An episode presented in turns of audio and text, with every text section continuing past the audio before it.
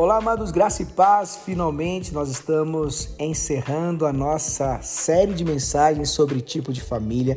Hoje eu quero falar sobre a família protetora e eu quero usar o mesmo, o mesmo exercício que nós fizemos em todos os tipos de família, pedindo para você imaginar aí uma casa. Mas antes eu quero pedir para você compartilhar este podcast com o máximo de pessoas possível. Entre lá no meu Instagram, se você ainda não me segue, passa a me seguir. Entre lá no Spotify, também passa a seguir. Indique as mensagens que são postadas lá para os seus amigos e mande né, esse podcast para o máximo de pessoas possível, para que milhares e milhares de outras pessoas possam também ouvir e compartilhar, para que essa mensagem alcance muitos lares.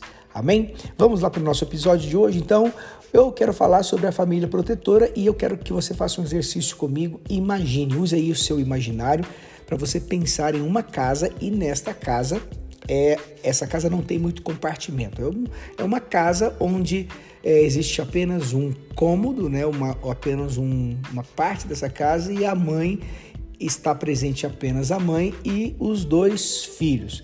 É um ambiente muito relacional.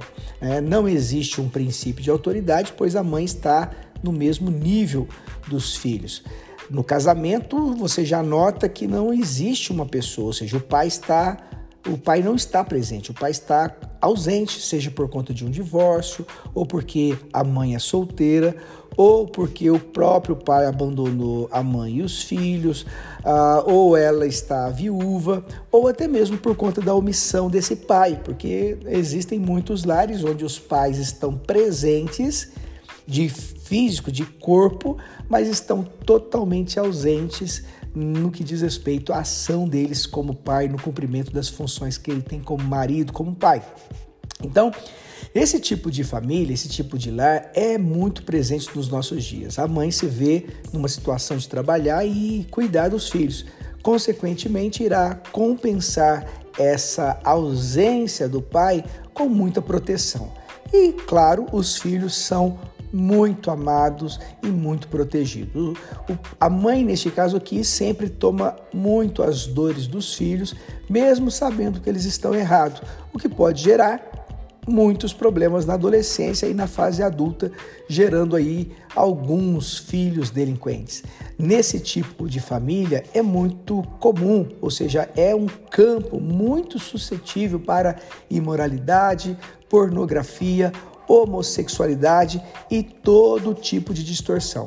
Existe muita dificuldade de disciplinar o filho em uma família protetora. Na fase adulta, por mais que os filhos queiram deixar o lar, eles não conseguem, principalmente emocionalmente. Tem uma tendência de se tornarem manipuladores, dado aí a, dados à prostituição. É, quando você não impõe limites, você cria um delinquente. Nós podemos observar na Bíblia o próprio, o próprio exemplo né, do sacerdote Eli, que não cuidou dos seus filhos, do Hofni e Finéias.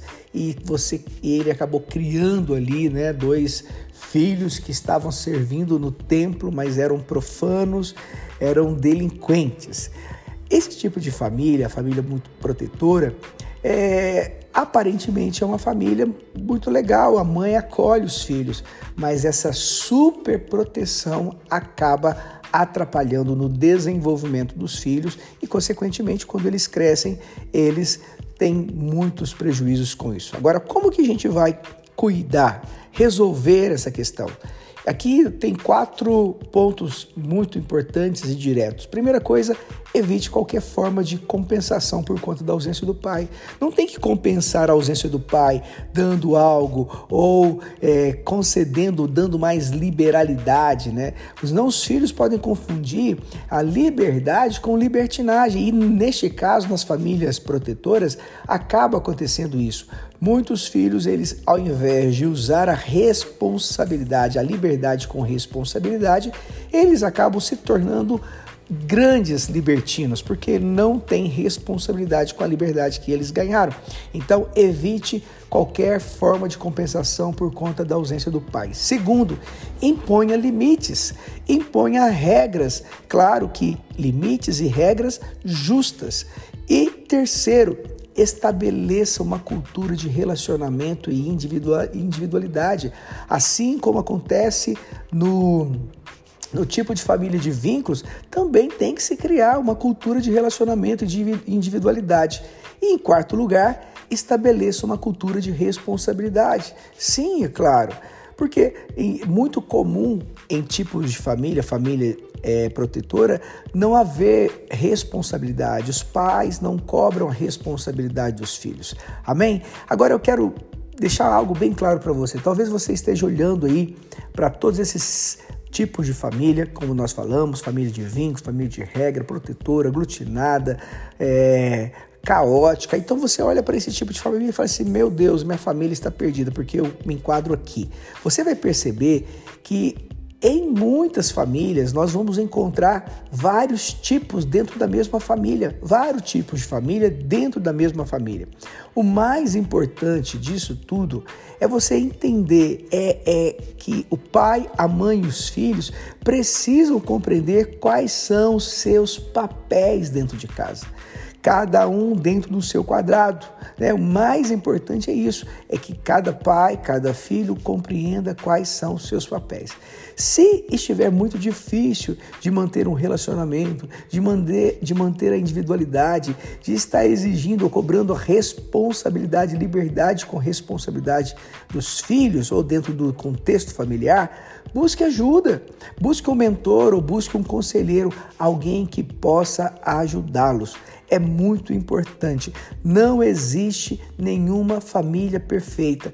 Todas as famílias, se não, se não tem problema, se tem problema, essas famílias elas podem buscar ajuda e certamente elas serão restauradas, vão corrigir a rota, vão estabelecer um novo caminho para que eles possam desfrutar de um tempo precioso. Como eu disse, a nossa casa precisa ser um pedacinho do céu. Se não for, meu amado, você vai viver um caos, vai viver um inferno.